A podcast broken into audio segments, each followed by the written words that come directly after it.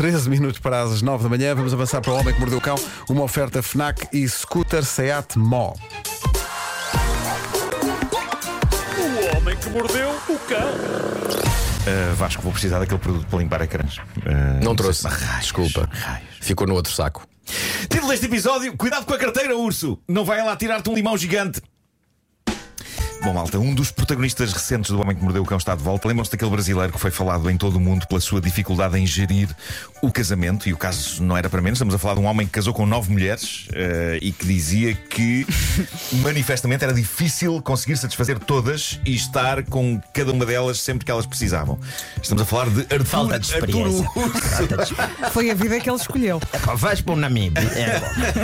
Tem lá jovens né, a gerirem 25.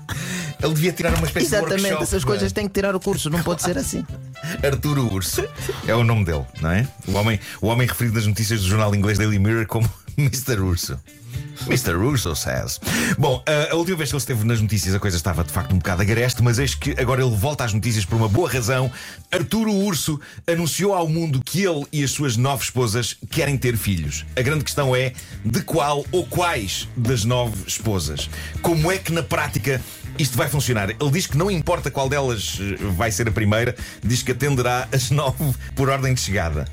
Ah, pensava que, pensava que ia instalar uma daquelas coisas para dar uma senha. Eu achava que era o melhor. eu pensava que era por ordem alfabética. Eu achava que ele devia rifar o corpo dele para ver quem será a primeira e depois a segunda, a terceira e por aí fora. Ah, ele que se queixava do stress de estar casado com nove pessoas, não me parece que esteja a fazer nada para acalmar a vida. Vale a pena lembrar que Arturo Urso é modelo de profissão e que a ideia de ter várias mulheres partiu não apenas dele, mas também da primeira mulher dele, Luana Kazaki, e a única com quem o casamento dele.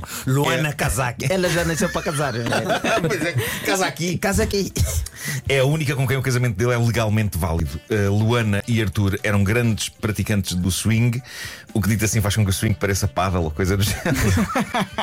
Mas sim, mal- malta do swing e também do poliamor, eles acharam que podia ser giro o Arthur casar com mais pessoas. A questão é que no Brasil o casamento com várias pessoas não é legalmente válido. A cerimónia de casamento que ele fez com as outras mulheres para lá de Luana acabou por ser simbólica e não constituir um vínculo legal. Mas se bem se lembram, uma coisa que eles conseguiram foi que o casamento acontecesse numa igreja, o que leva a crer que o padre de serviço ainda hoje não percebeu o que é que aconteceu ali. Então estas senhoras não são damas de honor? Não, não. Mas pronto, Arturo Urso diz: a coisa boa sobre tudo isto é que, independentemente de qual das minhas esposas vai engravidar, a criança que nascer irá nascer, irá crescer com muito amor e afeto de toda a gente. E nunca a expressão toda a gente me pareceu tão adequada para definir uma família. Porque é imensa, imensa gente. Arturo diz ainda: acredito que depois da primeira criança nascer e das minhas esposas que estejam mais céticas sobre maternidade presenciarem a situação, todas vão querer sentir e viver a mesma experiência. Eu recordo que este era o tipo que dizia que dividir a atenção por nove mulheres era complicado e estressante. Agora, não só continua a dividir a atenção por nove mulheres e quer ainda meter vários filhos ao barulho. As pessoas mudam, Marco. Mas qual será a reação dele se eh, as mulheres disserem, bom, agora também queremos ter mais maridos? Qual será a reação desse Eu adorava que isso acontecesse. Não é? Será a Sim. reação desse senhor? o- É Ah, não, mas já no o Brasil. há- poliamor. É?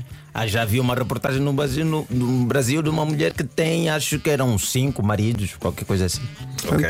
Siga. ok. Sim, mas isso também não é problema, porque eh, eh, se for em Angola, né, e ou pesquisarem no Google pelo senhor eh, eh, Chico Tene, não é? Ou, ou de Sim. nome assim mais ou menos fácil, que é o Francisco Sabalo Pedro, que é da, da maior família do mundo. São 150 filhos, 42 mulheres, não é? E está lá. Quer dizer, não, está lá não, estava, porque infelizmente em 2020 o senhor teve que partir. Foi a vida Através de algumas senhoras para você desiste. Então, faz- Exato. um, um indivíduo não consegue gerir nove. É, só é, fala é, um- é um nisso. aprendiz. É um aprendiz. sim, sim, claro. Marco, diz uma coisa, portanto, mas ele vai atendê-las porquê? Por ordem de Olha, chegada. chegar ali, é a primeira que chegar lá e dizer "Eh, faz-me um filho, ele disse, sim, senhor, vamos a isso. Mas ele, ele estabeleceu já um dia, fez um convite. Eu esses detalhes No sei, próximo mas dia ele- 23, irei estar em minha casa à vossa espera. calhar é o fim de semana. Vem, vem, vai ser giro. Mas atenção, são nove. Ela vai ter, vai ter que agir pelo menos duas num dia, porque é para a semana só tem sete dias. Pois é. Não é? verdade, é É verdade. É verdade. Coitado. Mas, mas quero espera, imaginar qual é o Excel eles desse vivem- senhor. Eles vivem todos na mesma casa, portanto ele vai estar no quarto. Ah, mas se eles vivem na mesma casa e dizem que normalmente né, o período das mulheres sincroniza quando estão no mesmo ambiente. Pois é. Sim, sim. O Pois que é. deixa esse indivíduo normalmente cinco dias de descanso. Tranquilo. Que ele agradece, atenção. agradece. Que ele agradece. Eu acho que ele agradece. Sim, sim. Quer dizer, de descanso do ponto de vista físico, mas olha, com o stress da TPM, Mas mentalmente- mentalmente fica complicado. Imagina. Exatamente. Imagina. Olhem, vidas.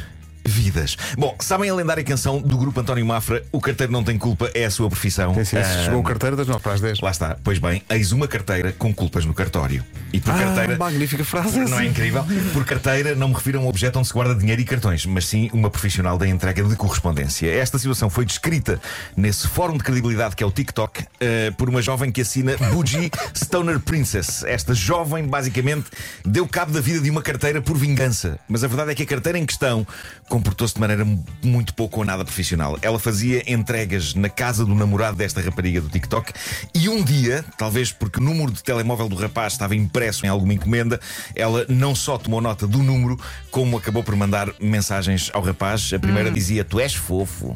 Ui. Isto, isto é inaudito, não é? Eu, eu aproveito para louvar os profissionais do CTT da minha zona por serem simpáticos até onde importa e nunca me terem chamado de fofo. Eu não sei como é que reagiria eh, a esse tipo de coisa. Mas esta carteira na América chamou fofo a um rapaz. Não só isso, como depois continuou a mandar mensagens onde o avisava previamente dos dias em que ia passar pela casa dele para o ver, para além de confessar que tentava ler a correspondência dele, mas com a decência de nunca abrir nenhuma carta. Dizia ela que tentava perceber o que estava lá dentro, segurando as cartas em frente ao sol. Isto é errado, mas também vos digo que hoje em dia a maioria das coisas que uma pessoa recebe pelo correio não tem interesse nenhum, não é? As únicas cartas que eu recebo são, são conta- contas e faturas e. Sim, nunca ninguém, assim. nunca há ninguém te escreve no Não, sentido de escrever-te uma carta. Não, e tenho pena.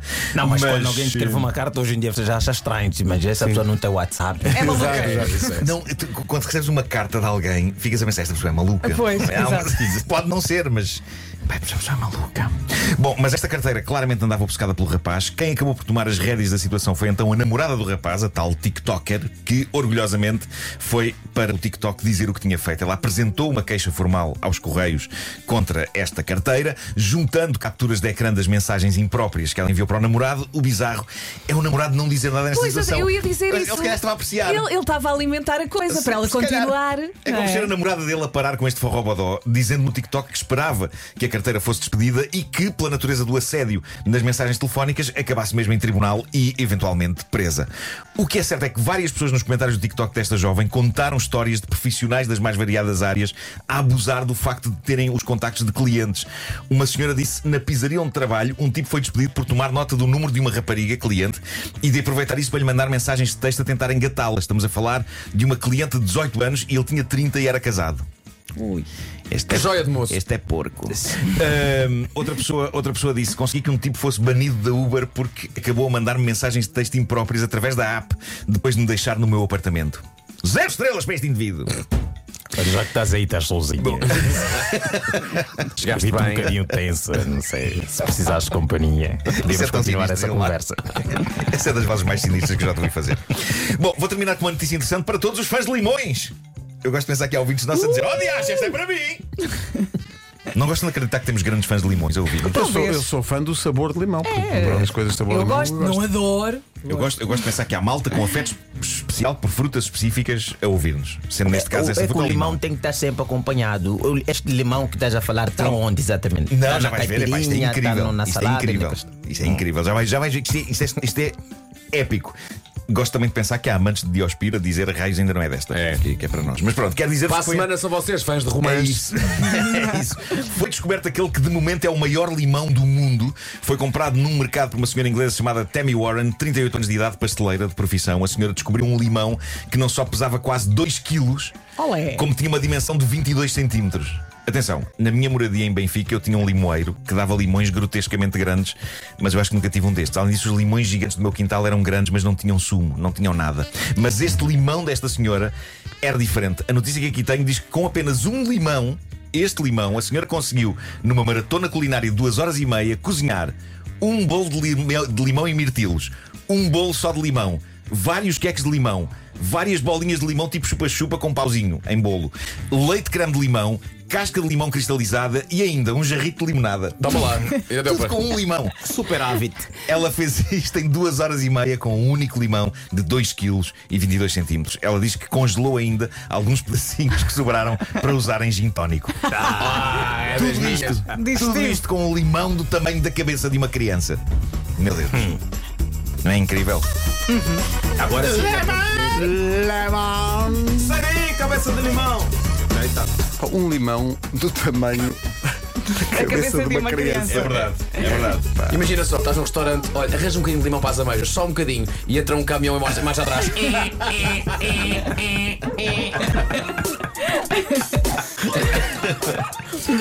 O Homem que Mordeu o Cão foi uma oferta FNAC, onde encontra todos os livros e tecnologia para cultivar a diferença e também nova scooter elétrica Seat Mó, mais de 125 km de autonomia.